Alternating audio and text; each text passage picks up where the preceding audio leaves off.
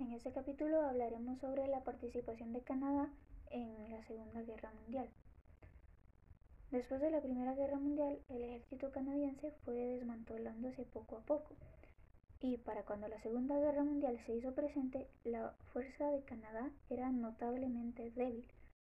Así lo describió el escritor Rubio. Con la invasión de Polonia y la declaración de guerra, las cosas cambiaron.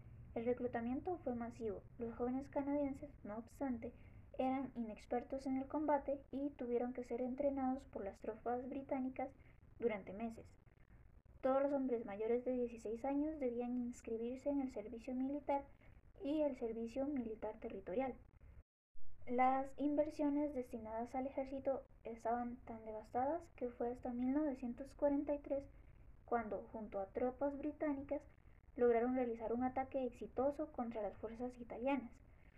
Si bien al principio del conflicto Canadá solo funcionó como un puente comunicativo entre Estados Unidos e Inglaterra, para el final del conflicto conocía la fuerza de su enemigo y se preparó para la gran expedición llamada el Día D.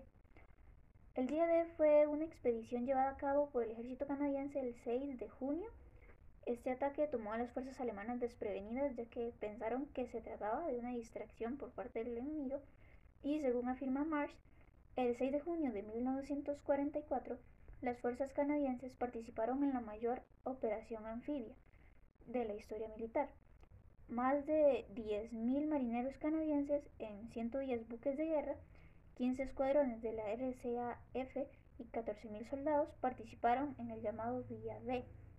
Las tropas canadienses lograron liberar la playa Juno y una vez que el enemigo retrocede, establecen contacto con las fuerzas británicas, ubicadas en las playas de Gold y Swords.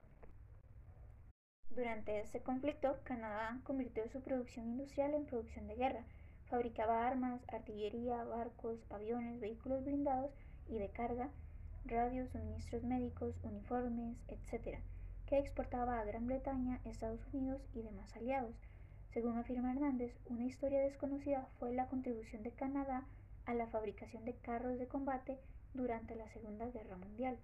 Aunque el país contaba con una industria automotriz, no se habían fabricado nunca vehículos blindados o carros de combate.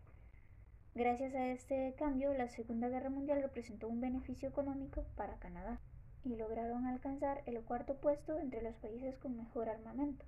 Sin embargo, los submarinos alemanes, llamados U-Boats, representaron un gran problema y a lo largo de toda la guerra lograron hundir más de 28 barcos que transportaban armamento británico.